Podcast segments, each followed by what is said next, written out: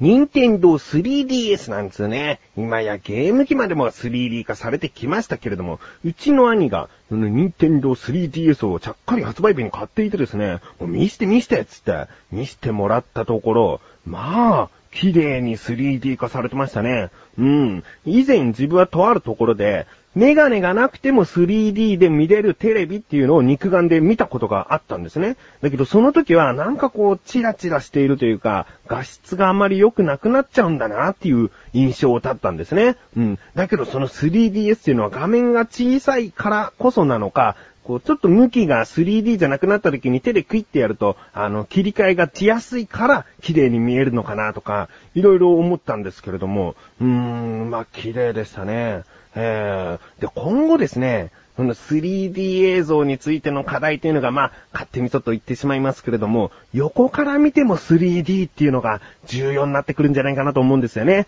うん。液晶テレビとか発売されたての時って横から見ると画面が黒くなってしまったりしてませんでしたか？うん。だけど今発売されてるテレビっていうのは大体横から見ても綺麗な画質で見れてると思うんですね。その横から見てもっていうあたりが今後この 3D 映像に対してどうなっていくのか。まあ今の仕組み上なかなか難しい構造になるんじゃないかなとは思うんですけれども、まあその 3DS、もう見てですね、欲しくなっちゃいましたね。うーん、まあ今回はですね、えー、3DS の話じゃないんですが、ゲームの話をしていきたいなと思っております。うん。ということで、3DS いつか買いたいなと思っている自分がお送りします。菊池のなだらか向上心。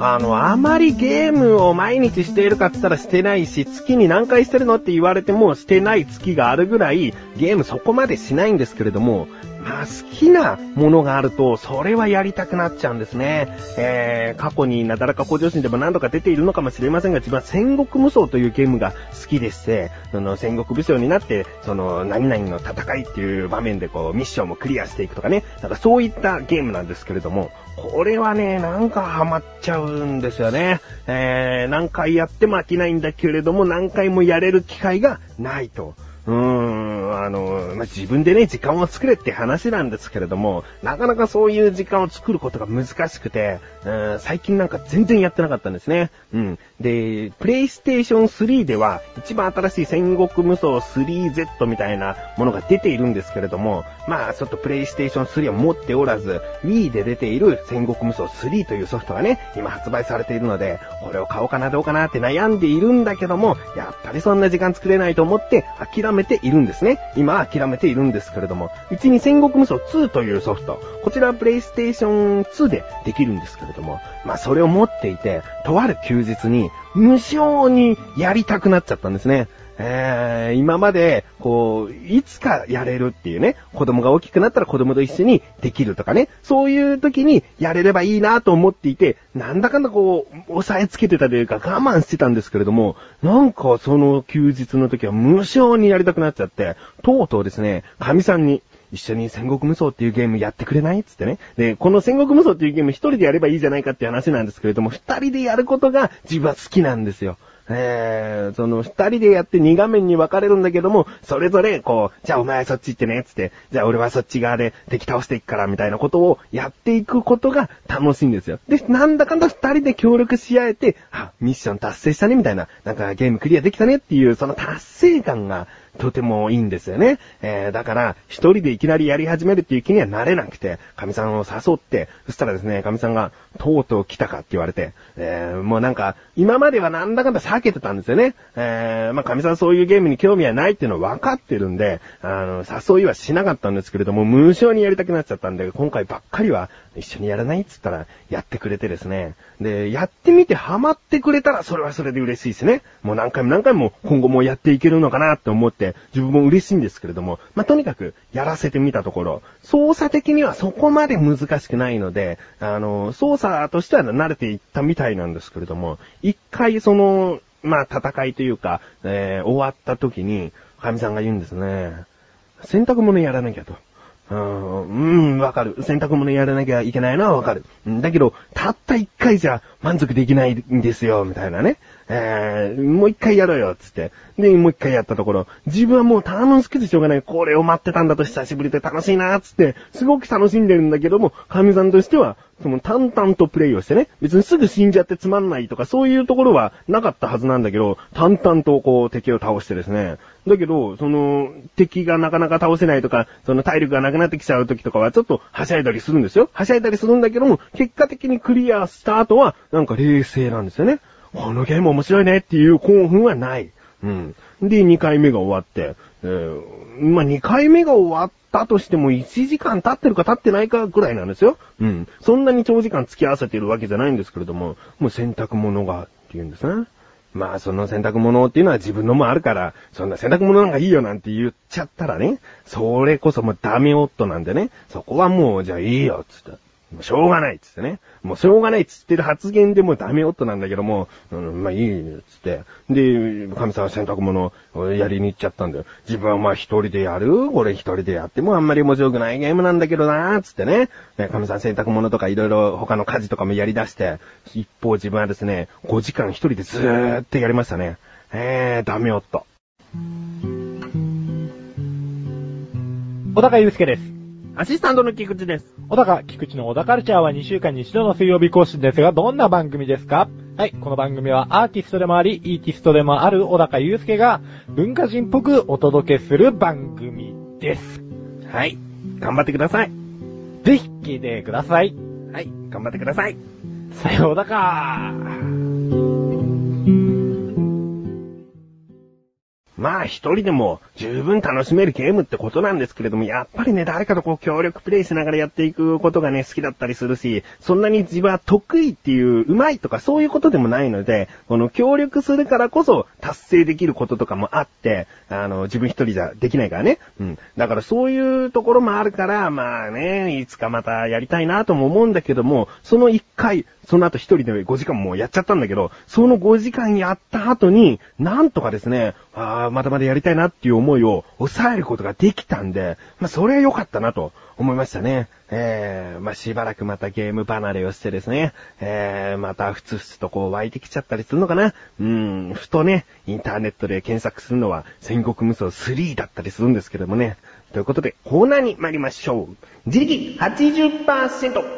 このコーナーでは日常にある様々な疑問や質問に対して自分で調べ自分で解決していくコーナーでもあり、リスナーの方からのご相談やお悩み解決していくというコーナーです。今回の疑問もメールが届いております。ありがとうございます。なだらかネームトマトンさん。今回トマトンさんという方のトンがですね、豚という漢字になっておりますけれども、トマトンさん、ありがとうございます。本文、どうもトマトンだブー。毎日食事を楽しんでるかブー。ブー太郎さんですかね。えー、自分はちぶまる子ちゃん大好きですからね。このブーの使い方とか、なんかいいですね。えー、毎日食事を楽しんでるかブー楽しんでますよ。うん。えー、続き、今回翔さんに質問するのは、二つの豚を使った料理の違いだブー。それは、ポークソテーとポークチョップだブー。今回の放送を聞いたらどちらかを作ろうと思うブー。よろしくだブー。ってことですね。いやー、いいですね。ブー太郎のこの口調っていうのは自分にぴったりぴったりじゃないけども、言っててしっくりきてる感じもあって、なんか、あのーこう、やるせない感じがありますけれども、えー、トマトンさんメールありがとうございます。うん。えー、今回は、二つの豚を使った料理の違い。ということでね、えー、自分は豚料理大好きです。ということで、今回の疑問です。ポークソテーとポークチョップの違いって何なの？ブーですね。調べてきました。ここからが答え。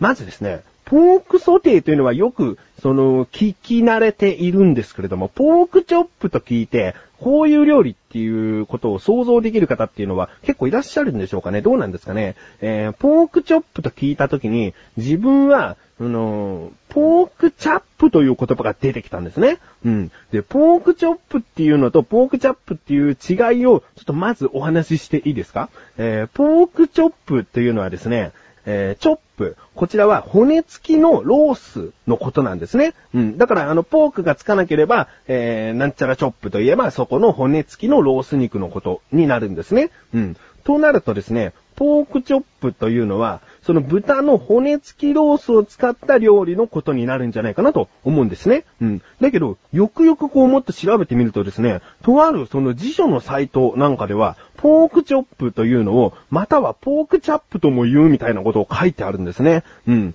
豚の骨付きロース肉。こちらはあの合ってるんですけれども、またこれを油で焼いた料理、トマトケチャップなどで味をつけるって書いてあるんですね。えー、ポークチョップとポークチャップは一緒ですと言っているんです。うん。これはですね、ちょっと違うんじゃないかなと思って、ポークチャップ調べてみるとですね、ポークチャップというのは基本的にポークをケチャップで味付けした料理なんですね。うん。となるとどうなんですかね。このトマトンさんがですね、ポークチョップのことをポークチャップ含めてポークチョップと言っているのか、ポークチョップ単体のことをもうそのまま言っているのかってことになるんですね。うん。では、じゃあポークソテーというのは何なのかということなんですけれども、まあ、ポークというのは豚肉ですから、ソテーという言葉が何なのかしっかり調べればわかるんじゃないかなと思って調べました。えー、まず、ソテーというのはフランス語からの外来語、そして西洋料理の基本調理法の一つ、野菜、肉、魚などをバターや油で焼いたり炒めたりすること、またその料理のことをソテーというそうですね。うん。なので、ポークソテーというのはバターや油で焼いたり炒めたりした豚肉ということになりますね。うん。なので、まあ、トマトンさんがポークチョップのことをポークチャップ含めて言っているのかどうかも考えてですね、まずポークソテーというのは単純に焼いたり炒めたりした豚肉の料理となるので、ポークチョップとなると、骨付きのロース肉を使った料理でないと、ポークチョップとは言えないですね。で、ポークチャップというのはケチャップで味付けをしたもの。うん。なので、ポークソテーの種類の中にポークチャッププがあったり、まあ、もしくはポークチョップの方もですね、ポークソテーの種類の中の一つになるんじゃないかなと思います。うん。ポークソテーというと他にもオニオンソースだったり、またはもう醤油でさーっとこう、香り付けして、えー、焼いた料理だったり、いろいろとその種類は出てくると思うんですけれども、ポークソテーというのはその大まかな部分なんじゃないかなと思います。うん。えー、トマトンさんね、この放送を聞いたらどちらかを作ろうと思う部ってことなんで、まあ、ポークチョップ、先ほど言った骨付きでのロース肉っていうのはなかなかスーパーでも確実に言っているとは言えないので、作るって思った時に難しいんじゃないかなとは思うんですけれども、まあ、ポークチャップでしたら、まあ、ケチャップで味付けしたりね、えー、ケチャップ以外の味付けであればポークソテーとなるので、ま、いろいろと楽しんでみてはいかがでしょうか。うん。ということで、トマトさんメールありがとうございます。こういった感じで日常にある様々な疑問や質問の方をお待ちしております。投稿よりなだらかご助手を選択して、どしどしとご投稿ください。以上、自力80%でした。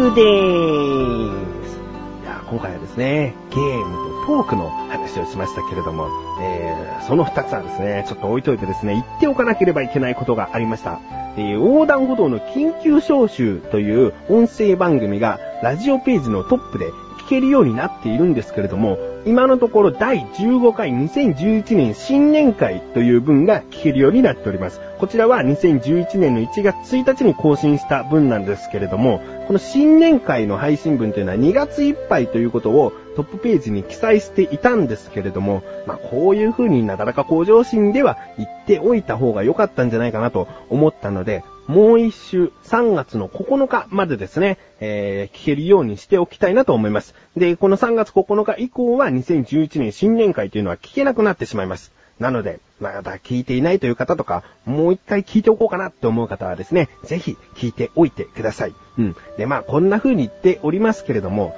あの、基本的に横断歩道の緊急招集というのはリクエストがあれば、過去配信した分というのを聞けるようにしたいなと思っておりますので、えー、もし、第1回っていうのは聞きたいなとか、そういうご希望がありましたら、ぜひメールで送ってみてください。うん。ということで、なだらか小女子は毎週水曜日更新です。それではまた次回。お相手は菊池勝利したメガネタンマーにでもあるよ。お疲れ様です。